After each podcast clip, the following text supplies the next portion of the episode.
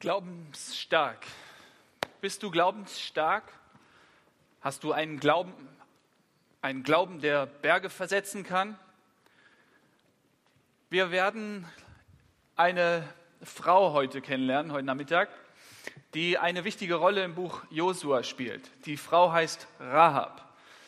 Und sie ist einer der Glaubenshelden in, im Hebräerbrief Kapitel 11. Sie wird aufgeführt als eine Vorzeige Gläubige. Eine Frau, die auch aufgeführt wird im Stammbaum Jesu. Die Ur-Uroma von David, dem König David. Rahab, eine außergewöhnliche Frau. Die Hure Rahab, eine Prostituierte. Sie soll ein Vorbild sein heute Nachmittag für uns? Ja. Denn wir werden nicht Schritte unternehmen, wenn wir keinen Glauben haben. Ohne Glauben werden wir nicht aus dem Boot steigen. Ohne Glauben werden wir uns nur Wissen aneignen. Wir werden die Bibel lesen und wir werden noch mehr Fakten kennen. Aber wir werden nicht Schritte gehen, ganz konkrete Schritte im Alltag. Wann bist du das letzte Mal einen Glaubensschritt gegangen? Wie lange ist es her, dass du etwas getan hast, ohne hundertprozentig abgesichert zu sein? Vielleicht war es heute, vielleicht gestern, vielleicht vor einem Jahr, vielleicht noch nie. Vielleicht sagst du, na klar, ich habe mich auf den Stuhl gesetzt und habe nicht 100% überprüft, ob dieser Stuhl hält. Okay, ja, du hast einen Glaubensschritt gewagt. Du hast dem Stuhl vertraut. Toll. Oder du sagst, na ja, ich, hab, ich bin shoppen gefahren und äh, dann war ich mir nicht so ganz sicher, ob ich Geld auf dem Konto hatte, aber ich habe diesen Glaubensschritt gewagt, weil ich dachte, ja, vielleicht ist da was drauf. Du hast einen Glaubensschritt unternommen, ja. Du hast dem Geld vertraut oder deiner Ausbildung oder deinem regelmäßigen Gehalt. Aber glaubst du Gott? Glaubst du dem Herrn Jesus Christus? Vertraust du ihm? Und das ist das Thema heute Nachmittag. Wir haben hier diese wundervolle Geschichte von Josua und erkennen da schon ganz viele Glaubensschritte. Josua wird gerade von Gott berufen im ersten Kapitel. Gott sagt ihm mehrfach, sei mutig und stark. Vertrau mir, ich bin bei dir. Gehe Glaubensschritte. Naja, und Josua übernimmt das Staffel von, von Mose, diesem Glaubenshelden, und ist sich vielleicht noch nicht so ganz sicher, wie wird sein, werde ich das Land einnehmen können. Und Gott sagt immer wieder, sei mutig und stark. Okay, und dann nimmt er allen Mut zusammen und ist stark und sagt dann zu den Männern aus seinem Volk, hier bereitet euch vor auf die Landeinnahme in äh, Kanaan. Wir werden dann irgendwann mal auch den Jordan überschreiten. Und dann werdet ihr Herausforderungen, werden wir Herausforderungen begegnen. Die Stadt Jericho, die müssen wir einnehmen.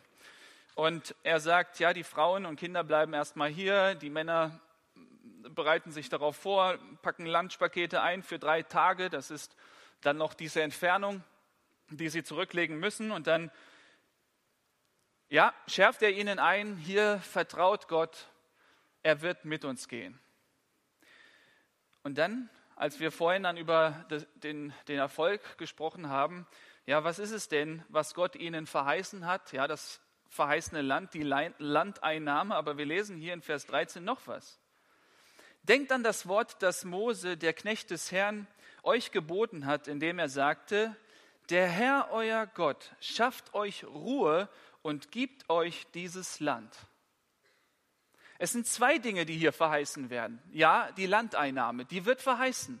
Und Gott wird Gelingen schenken und er wird Erfolg schenken und das wird tatsächlich klappen. Aber was ist auch hier, was Gott verspricht? Er sagt, der Herr euer Gott schafft euch Ruhe.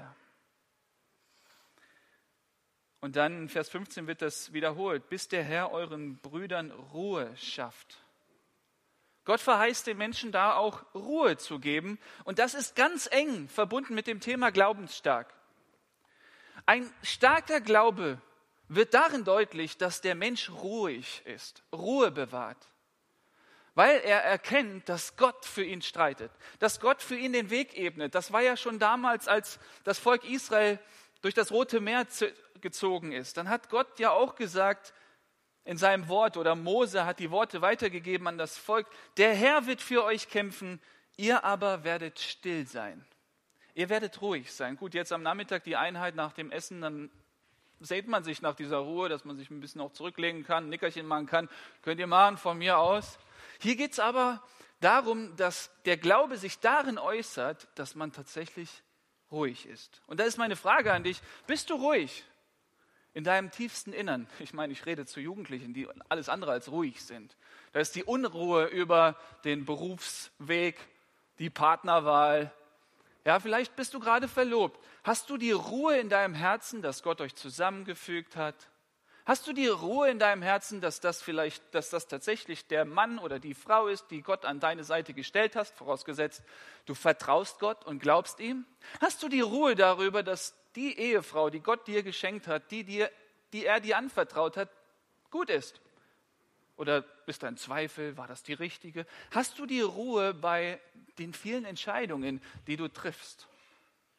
Die Gemeinde, in der du bist, der Jugendkreis, in der du gerade bist, und du bist vielleicht unruhig. Ist das jetzt der richtige Platz? Die Arbeitsstelle, die Ausbildungsstelle, bist du ruhig?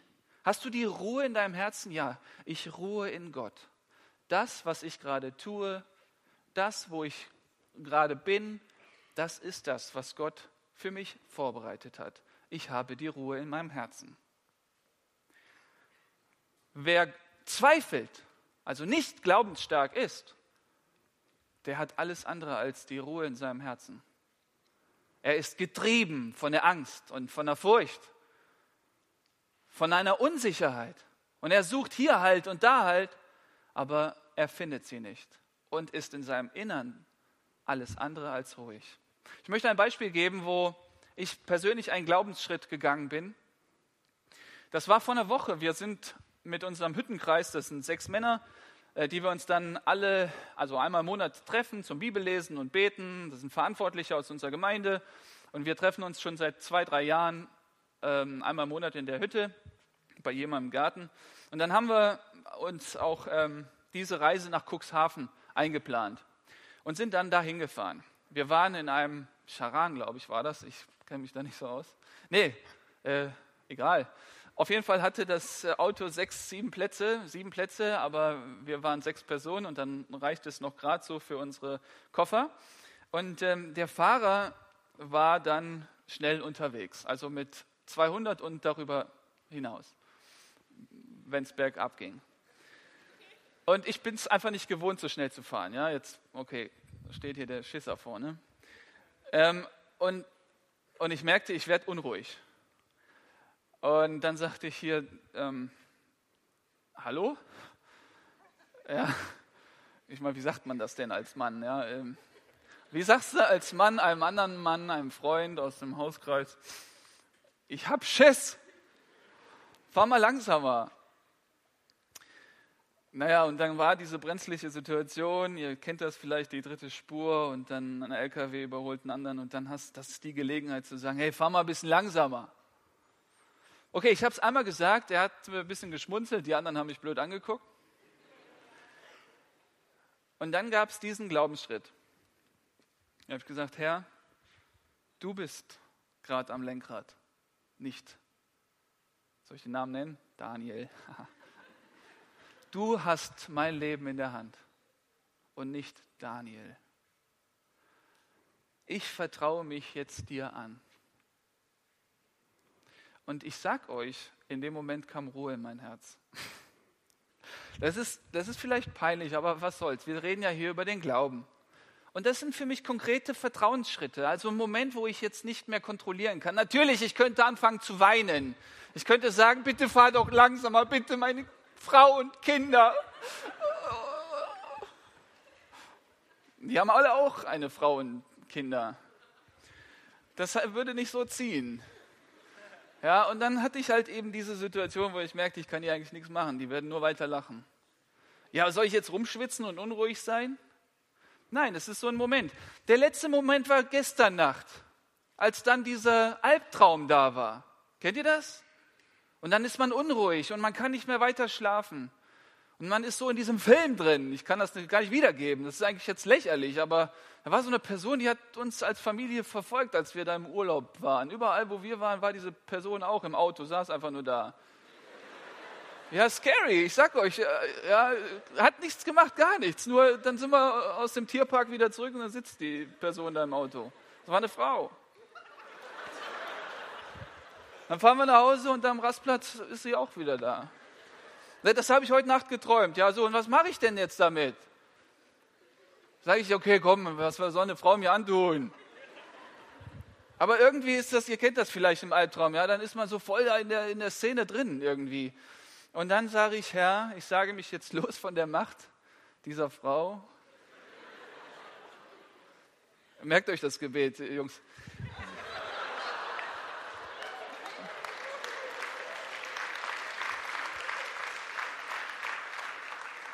Ich unterstelle mich jetzt deiner Macht. Naja, na klar, wir glauben ja an, an, die finsteren Mächte und so. Ja, ich meine, ich will ja nicht alle auflisten. Ich will ja nicht sagen, ich distanziere mich jetzt von, dem, von der Macht des Teufels und seinen Dämonen und sowas. Ich sage einfach, hey, ich sage mich los von diesen Mächten und unterstelle mich deiner Macht. Und siehe da, der kleine David ist auch eingeschlafen. Naja, ihr habt andere Herausforderungen, wahrscheinlich viel größere. Ja, wie geht ihr damit um? Welche Glaubens, wie sehen eure Glaubensschritte aus? Ganz konkret, wo ihr erkennt, okay, das sind Dinge, das sind Herausforderungen, die kann ich gerade selbst nicht bewältigen. Ich habe es nicht in der Hand. Aber wer hat diese Dinge in der Hand? Gott hat die, die in der Hand. Und ich gebe sie in seine Hand und werde ruhig und habe Ruhe in meiner Seele. Und das ist das, was hier verheißen wird. Er sagt dem Josua, ihr werdet Ruhe haben und ihr werdet das Land einnehmen. Und stellt euch mal vor, ähm, die hatten ja in, in Jericho dann diese, diesen Kampf, was ja kein Kampf war, die sind einfach nur um die Stadt gelaufen. Ja, die haben nicht gekämpft, aber könnt ihr euch vorstellen, dass die auch aufgeregt waren? Und dass dann aber die Einzelnen da einfach im Kreis, also um die Stadt gelaufen sind, in einer Ruhe.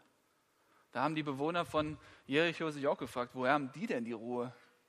Bist du ein, eine Frau, ein, ein Mann Gottes, der da darin dann ähm, erkennbar ist, dass er die Ruhe selbst ist? Bist du entspannt?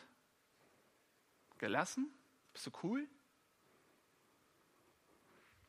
Okay, hier geht es also in dieses große Projekt Landeinnahme. Und als der Josua sein Volk einschwört, also die Männer, und da fallen so Begriffe wie Krieger in Vers 14, Brüder. Da merkt man hier, das ist eine Einheit.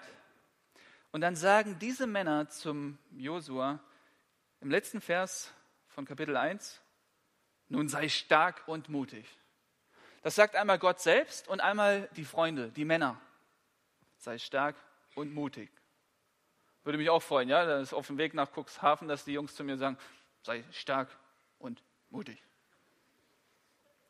Und jetzt sind sie also auf dem Weg nach Kanaan, also nach Israel, das verheißene Land. Und Josua, der Sohn des Nun, in Vers 1 sandte heimlich zwei Männer als Kundschafter aus und sagte, geht, seht euch das Land an und, und Jericho. Da gingen sie hin und kamen in das Haus einer Hure.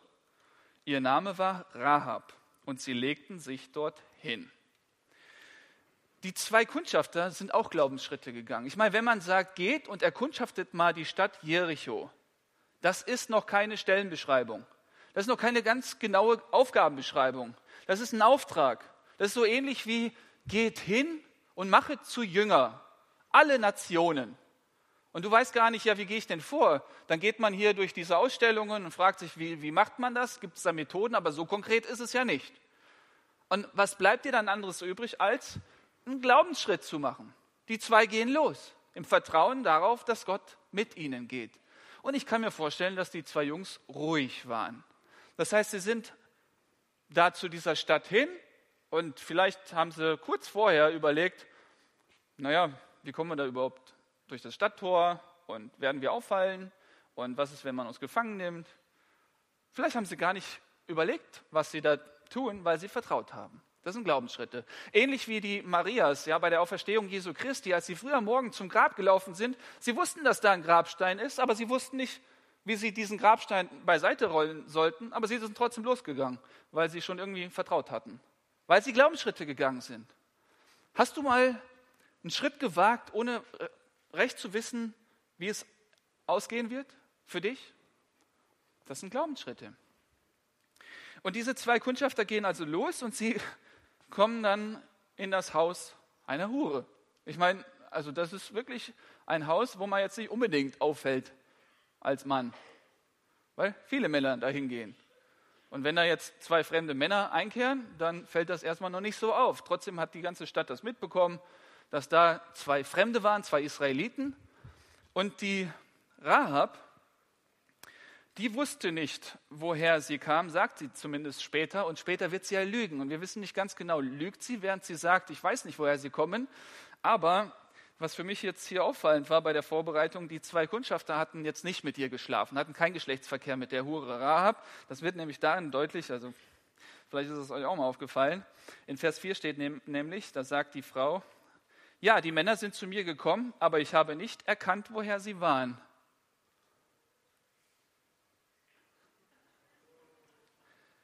Also würde sie mit den Männern schlafen, die beschnitten waren, wüsste sie sofort, woher sie kamen. Aber sie wussten nicht, woher sie kamen, also hatten sie keinen Geschlechtsverkehr. Ne?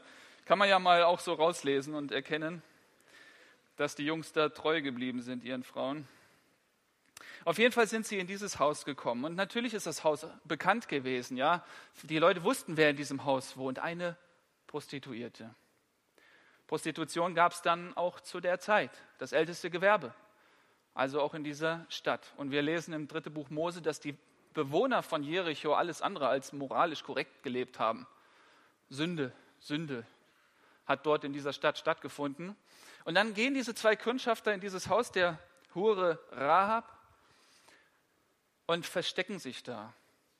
Und wenn man das dann, äh, wenn man hier die Geschichte weiterliest, da wurde jedoch dem König von Jericho berichtet, siehe, in dieser Nacht sind Männer von den Söhnen Israel her, hier, hier hergekommen, und das Land, um das Land zu erkunden.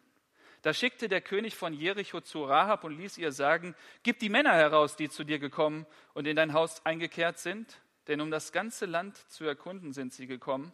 Die Frau aber nahm die beiden Männer und versteckte sie. Und sie sagte, ja, die Männer sind zu mir gekommen, aber ich habe nicht erkannt, woher sie waren. Als nun das Tor bei Einbruch der Dunkelheit geschlossen werden sollte, da gingen die Männer wieder hinaus. Ich habe nicht erkannt, wohin die Männer gegangen sind. Also sie lügt gerade, weil sie hat sie oben verscharrt, das, also nicht verscharrt, versteckt. Ja. Jagt ihnen eilends nach, dann werdet ihr sie einholen. Sie hatte sie aber auf das Dach hinaufgeführt und unter den Flachsstängeln versteckt, die sie sich auf dem Dach aufgeschichtet hatte. Da jagten ihnen die Männer nach auf dem Weg zum Jordan bis zu den Pforten und man schloss das Tor, sobald die, die ihnen nachjagten, draußen waren.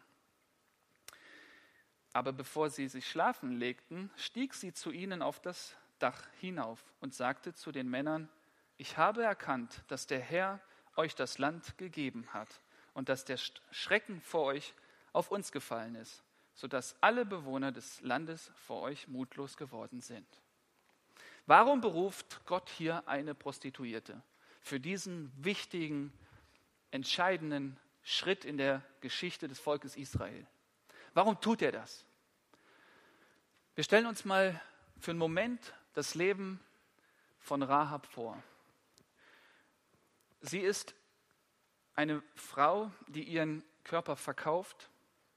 Sie schläft mit vielen Männern, fremden Männern, um über die Runden zu kommen. Guckt mal, als Gott uns erschaffen hat, jeden Menschen, dann hat er uns zu Wesen erschaffen, die für Beziehungen geschaffen sind. Du brauchst einen Mitmenschen, um zu wissen, wer du selbst bist. Einen Mitmenschen, damit du erkennst, wer du selbst bist in deiner Identität. Und wenn dein Mitmensch dich nicht ausnimmt als ein Objekt, sondern als Mensch behandelt, nicht irgendwelche Vorurteile hat, sondern dir geradewegs in die Augen schaut und nicht auf andere Körperteile, dann erkennst du so einen Moment deine Identität. Du weißt, du bist geliebt, du bist gewollt, du wirst respektiert als Mensch. In, dazu sind wir erschaffen worden. Adam und Eva hatten eine ganz gesunde Identität vor dem Sündenfall. Sie waren die Ruhe, sie hatten die Ruhe in ihrem Herzen, weil sie wussten, sie sind Geliebte Gottes. Und jetzt stellt euch mal die Rahab vor. Als kleines Mädchen wächst sie heran, sie hat vielleicht Eltern gehabt. Und schon als kleines Mädchen hat sie Vertrauensmissbrauch erlebt, mit Sicherheit. Da ist Stück für Stück in ihrem Leben etwas kaputt gegangen. Sie dachte, Männer tun nie so was Böses. Und dann hat sie erkannt, dass Männer zu allem fähig sind. Dass sie bereit sind, ihre Ehefrau zu belügen, untreu zu sein und suchen dann ihr Haus auf und nehmen ihre Dienste in Anspruch. Und stellt euch mal vor, da in diesem Häuschen, in dieser Wohnung, dort an der Stadtmauer, da hatte sie nämlich ihre Wohnung, dann klopft jemand an der Tür, sie öffnet die Tür und dann ist dann wieder der, dann ist da der Ehemann der dann vielleicht mit seiner Frau durch die Straßen läuft, als wäre er der beste Ehemann. Und hier ist er eben seiner Frau untreu. Und sie sieht das. Und sie kann es nicht fassen. Was, dieser Jürgen ist dazu fähig? Okay, sie spricht es nicht aus. Das stirbt etwas in, ihren, in ihrer Vorstellung vom, vom Mann. Und sie denkt, okay, wahrscheinlich kann man keinem Mann mehr vertrauen. Und dann kommen immer wieder Männer zu ihr und sie merkt, da kann man wahrscheinlich niemandem vertrauen, den Männern nicht und den Frauen nicht, denn das, was sie tut, ist auch nicht koscher vor Gott. Und sie weiß, das, was ich gerade tue, zu, zu dem bin ich fähig. So sind dann auch andere Frauen vielleicht dazu fähig. Wem kann ich dann noch vertrauen, wenn Menschen nicht vertrauenswürdig sind? Und sie weiß, da ist niemand, dem ich vertrauen kann. Und sie kennt kaum jemanden, der sie noch anschaut als Mensch, als Frau. Sie wird nur noch als Ware angesehen, nur noch als Objekt. In dieser Welt lebt sie.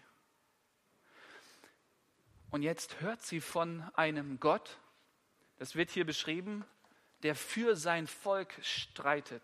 Da war schon lang niemand mehr, der für sie eingestiegen, ein, eingesprungen ist, der sie, der ihr in die Augen gesehen hat, der mal gefragt hat, Rahab, kann ich dir was Gutes tun? Wie kann ich dir helfen, dass du hier aus diesem Gewerbe rauskommst? Da war wahrscheinlich lange niemand mehr und jetzt hört sie, da ist jemand, der für seine Leute kämpft. Und sie hört von diesem großen Gott.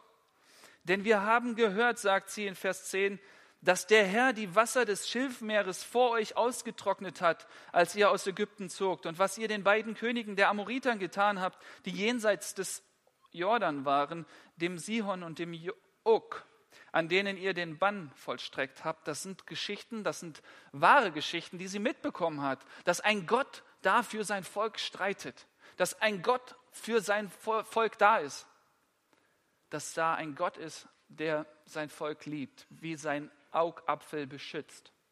Und das hat sie in, ihrem, in ihrer Stadt Jericho nicht mehr erlebt. Natürlich ist sie dann interessiert und sie fragt sich dann, wo ist dieser Gott? Wo ist denn jemand, der mich lieb hat? Wo ist denn jemand, der mich so annimmt, wie ich bin? Wo ist denn jemand, der mich nicht verurteilt, beurteilt? Das hatten wir heute Vormittag in der Session. Wo ist jemand, der mal sagt, Gut, dass du da bist, unabhängig von dem, wie du jetzt mitarbeitest hier im Technikteam. Ja, es, man, man spürt das sofort, ob jemand einen dann ansieht als derjenige, der etwas gut tun kann oder als jemanden, der etwas, der einfach nur ist. David, schön, dass du da bist. Unabhängig davon, dass ich jetzt predige, oder? David, schön, dass du da bist, unabhängig davon, dass ich jetzt Fußball, gut Fußball gespielt habe. Unabhängig von meinen Leistungen. Das erkennt man. Da gibt es nur wenige Menschen, die einen bedingungslos lieben. Sollten natürlich mehr sein unter den Christen, aber denkt mal zurück in eure, in eure Biografie. Wo waren Menschen, die euch unabhängig von euren Leistungen angesehen haben? Das waren vielleicht Mama und Papa. Das waren vielleicht Freunde, aber einzelne wenige, oder? Die einfach gesagt haben, gut, dass du da bist. Und stellt euch die Rahab vor. Wenn jemand dann gesagt hat, Rahab, schön, dass es dich gibt, dann hat sie schon in den Augen gesehen, der Typ sagt das doch nur, weil er meinen Körper will. Der will mich doch sowieso nur gebrauchen für seine Zwecke.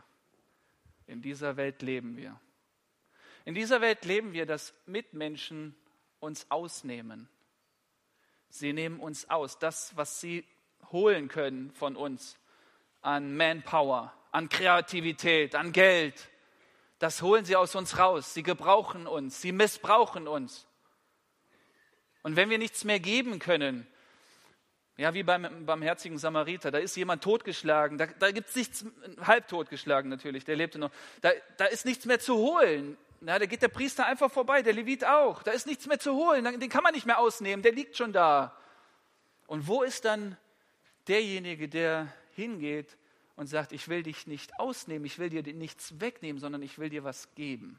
Salbe für deine Wunden, Aufmerksamkeit, Zeit. Wo ist denn jemand, der dir was gibt, einfach nur so? Ich erinnere mich an diese eine Situation damals im Studium und wisst ihr, ich muss auch überlegen, wo gab es denn solche Momente, wo jemand tatsächlich aus reinen Motiven und dann weiß man natürlich nicht, ob das wirklich rein war, aber ich glaube, das war rein damals im Studium. Ich hatte eine Studentenbude und mein Waschbecken war verstopft. Ihr kennt das vielleicht, da sind viele Haare drin und so und dann putzt du dir die Zähne und das Wasser geht nur ganz langsam weg und das nervt und so. Und natürlich macht man es nicht. Man repariert es nicht. Geht ja irgendwie doch. Wenn man dann von der Uni wieder zurück, dann ist eigentlich schon das Wasser weg. Und dann, so, und dann war ein Studienkollege, war nicht mein Freund, auch, hatte auch wenig mit dem zu tun, sagte, kann ich mal bei dir übernachten? Ähm, ich habe da für die Nacht dann keine Bleibe. Ja klar, komm. Habe dann eine Matratze für ihn vorbereitet und dann haben wir abends noch ein bisschen gequatscht und dann ist er, ist er schlafen gegangen. Und am Morgen habe ich mir die Zähne geputzt und das Wasser fließt durch. Also das Wasser war schnell weg.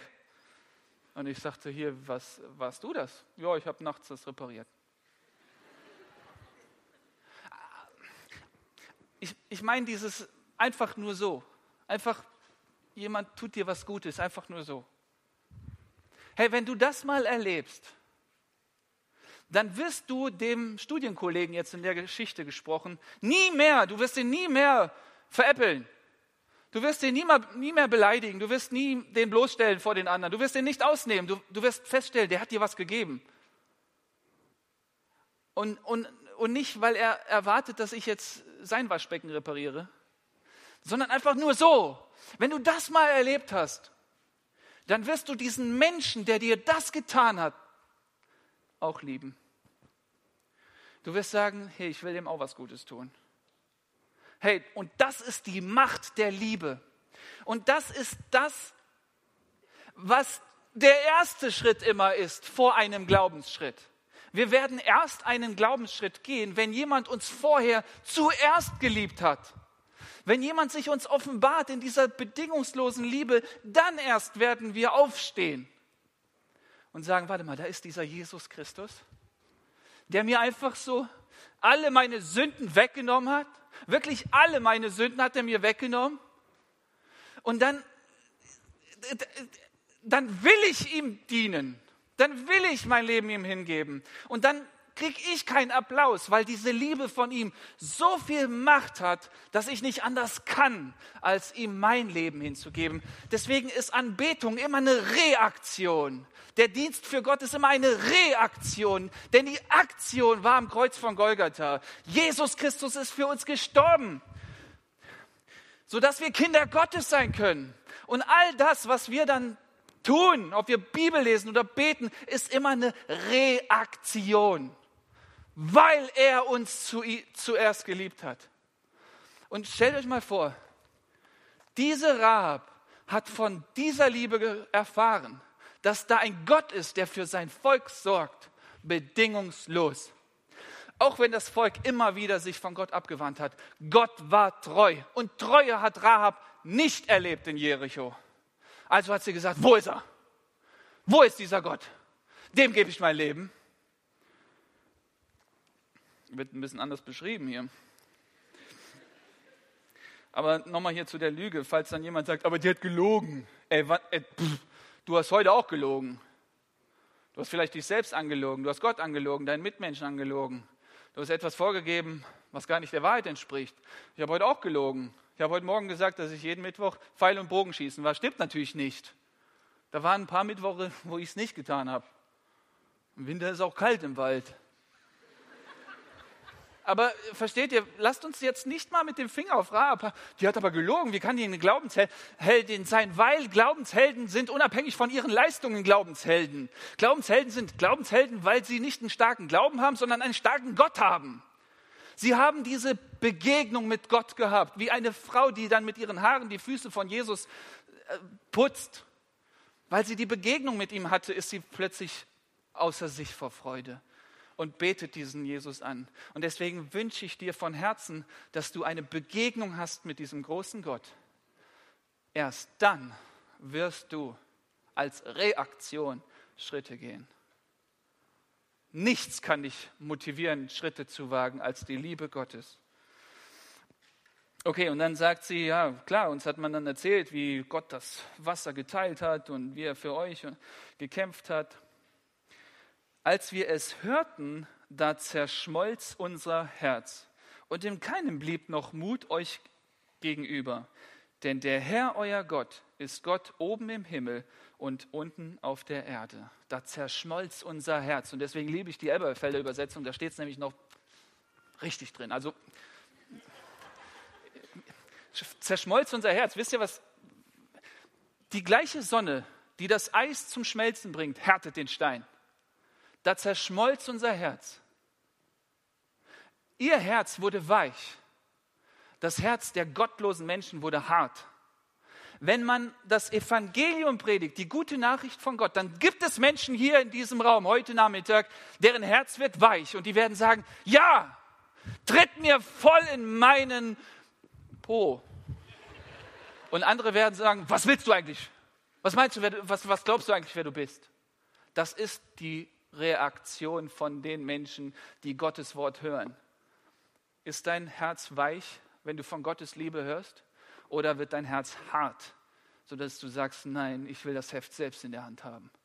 Gott soll nicht mein Chef sein, ich bin mein eigener Chef. Das ist das harte Herz. Aber bei der Rahab wurde das Herz weich. Sie hat gemerkt, da liebt jemand, da liebt jemand und liebt jemand und, und dadurch leitet jemand durch Liebe. Und dann gibt es diesen Glaubensschritt von ihr.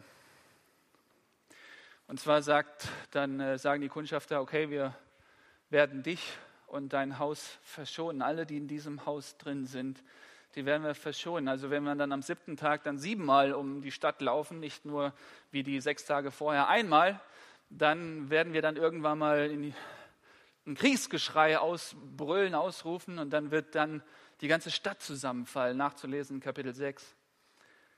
Aber da, wo ein, ein rotes Seil aus dem Fenster runterhängt, also da, wo die Kundschafter selber runtergelassen worden sind. Übrigens, das, das Haus von ihr war ja an der Stadtmauer. Das heißt, das Fenster zur Stadtmauer raus, das heißt, sie konnten fliehen über diese Stadtmauer, über das Fenster an der Stadtmauer. Und da denke ich mir, damals gab es ja auch nicht diese Verhütungsmittel, wie es heute die gibt. Und wahrscheinlich wurde sie mehrfach schwanger. Und was hat sie mit den Kindern gemacht, mit den Säuglingen? Vielleicht eine Nuss zum Essen gegeben und aus dem Fenster geworfen, da aus der Stadtmauer raus. Ich meine, wir kennen diese grässlichen Geschichten, wir hören davon, ja, was Menschen, wozu Menschen in der Lage sind. Also, und dann sagt sie, okay, verschont mich bitte und meine Family. Und dann sagen die Kundschafter, okay, da wo dieses Seil runterhängt, das werden wir ja dann sehen, wenn wir über, um die Stadt herumlaufen. Dann ist da dieses rote Seil und da in der Chill Lounge finde ich super, wie ihr das gemacht habt. Da hängen diese rote, roten Seile. Und dann könnt ihr, euch das, könnt ihr euch das vorstellen? Da kommt dieser Tag X. Sie weiß, dass alles, die ganze Stadt platt gemacht wird. Und sie weiß, ihr Leben hängt jetzt an diesem Seil. Und sie weiß, das ist letztlich das, was mich schützen wird und nichts, was ich vielleicht Gutes getan habe oder Schlechtes getan habe. Und all diejenigen, die in diesem Haus, in diesem Zimmer sein werden, werden auch verschont. Nicht, weil sie recht und rechtschaffen und fromm sind, sondern weil allein dieses rote Seil da hängt. Und dann denken Bibelleser sofort an den Auszug aus Ägypten, wo Gott sagt, wenn ich das Blut der Lämmer an der Türschwelle sehe, an den Türpfosten sehe, dann wird der Todesengel vorübergehen, was Passa bedeutet. Und ich werde die Familie, die da in diesem Haus gerade ist, verschonen, sodass der Erstgeborene nicht sterben muss. Und genau so war Rahab abgesichert, nicht weil sie irgendwas Gutes getan hat, nicht weil sie einen starken Glauben hatte, sondern weil sie vertraut hatte, dass Gott dieses Seil sehen wird. Das ging ja jetzt nicht mehr um Josua und seine Leute, die sind ja nur um die Stadt gelaufen. Gott hat ja den Sieg geschenkt. Und stellt euch vor, ja, dann kommt dieser Moment, Kriegsgeschrei und die Posaunen ertönen und dann fallen die Mauern zusammen und du, ihr kennt das ja vielleicht, wenn im Nachbarhaus eine Renovierung stattfindet und jemand da mit dem Hammer dann da beschäftigt ist, dann hört man ja alles. Also werden die sicher auch gehört haben, wie die Mauern da plötzlich zusammenfallen. Und die sind da in diesem Haus und gucken die ganze Zeit auf das Seil und hoffen, dass das genügt. Und das hat genügt. Ihr Lieben, was ist, was ist, was ist der Übertrag? Es ist das Blut Jesu Christi, was hiermit verglichen wird, auf was wir hoffen, worauf wir unser Vertrauen setzen. Wir vertrauen doch nicht, wenn wir über Glaubensschritte gehen, unserer eigenen Kraft und unserer eigenen Stärke. Selbst wenn uns gesagt wurde, sei mutig und stark, vertrauen wir doch nicht allen Ernsten unserem Mut und unserer Stärke. Dann haben wir uns wirklich geschnitten, wenn wir denken, wir müssen irgendwie Lebensmut irgendwie aufbauen und Stärke aufbauen, das ist doch nicht das, worum es hier geht, sondern allein das Vertrauen in Jesus Christus, der für uns am Kreuz gestorben ist, sein Blut vergossen hat. Und dann sieht der Vater im Himmel auf uns herab und schaut, wer da Christus vertraut. Und sieht denjenigen, der Christus vertraut und sagt, hey, da sitzt jemand in diesem Charan. Ob es ein Charan ist, keine Ahnung. Aber er vertraut Christus. Und dann ist der Vater zufriedengestellt und sagt, naja klar, dann werde ich ihn doch nicht enttäuschen. Er hat auf diese eine Karte gesetzt, dann werde ich den doch nicht fallen lassen. Ihr Lieben, ich weiß es nicht, wer dann Rahab auch gefolgt ist, als Rahab eine in ihrer Familien-WhatsApp-Gruppe geschrieben hat, hey, am siebten Tag, am Sonntag, da gehen die Israeliten siebenmal um unsere Stadt herum und alles wird zusammenfallen, aber nicht das Haus von mir, also dieses, dieses Bordell halt. Und äh, kommt zu mir und dann seid ihr in Sicherheit. Und dann gab es Reaktionen per WhatsApp. Die einen haben einen Mittelfinger zurückgeschrieben, die anderen haben gar nicht reagiert. Und die anderen haben gesagt, naja, ich, ich gehe da auch mal mit rein. Und die, die mit reingegangen sind in das Haus von Rahab, die wurden verschont. Und dann stellen wir fest, boah, also das waren, das waren nicht Menschen, die Gott vertraut haben. Ähm, die, das waren nicht Menschen, die viel Gutes geleistet haben. In dem Moment sind die auch in das Haus gegangen und haben gesagt, okay, ich, ich vertraue jetzt mal, dass das die Sicherheit ist. Und der Übertrag an uns heute Nachmittag ist, also wem vertraust du? Ist Jesus Christus deine rote Schnur? Ist Jesus Christus dein Schutz? Ist Jesus Christus deine Kraft? Ist Jesus Christus derjenige, der dich zuerst geliebt hat, auf dass du dann Dinge tust, die du sonst niemals tun würdest? Ist Jesus deine Hoffnung? Ist Jesus Christus dein Halt?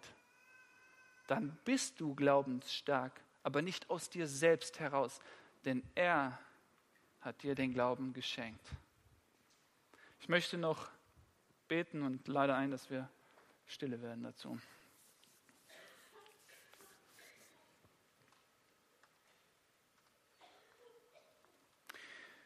Herr Jesus Christus, du Sohn der Lebendige, des lebendigen Gottes, danke, dass du für uns am Kreuz von Golgatha gestorben bist und dass du für uns auferstanden bist und dass du uns versöhnt hast mit dem Vater. Danke, dass du unsere Sicherheit bist und dass dir du vertrauenswürdig bist. Herr, und du weißt, wer hier heute Nachmittag ist, der noch anderen Dingen vertraut, der glaubensstark ist, weil er seinem, in, in Sachen Geld oder Karriere oder seiner Intelligenz vertraut oder seiner Ernährung oder sein, seinen Genen äh, oder seiner Familie. Du kennst die Herzen von uns. Und ich bitte dich von ganzem Herzen, dass du dich jedem offenbarst, sodass wir, dass wir nicht anders können, als dir zu vertrauen. Herr, wir bitten dich, dass du Gnade schenkst in diesen Tagen, sodass wir glaubensstark werden und das nicht aus uns. Herr, wir lieben dich und wir beten dich an als unseren großen Gott und König. Amen.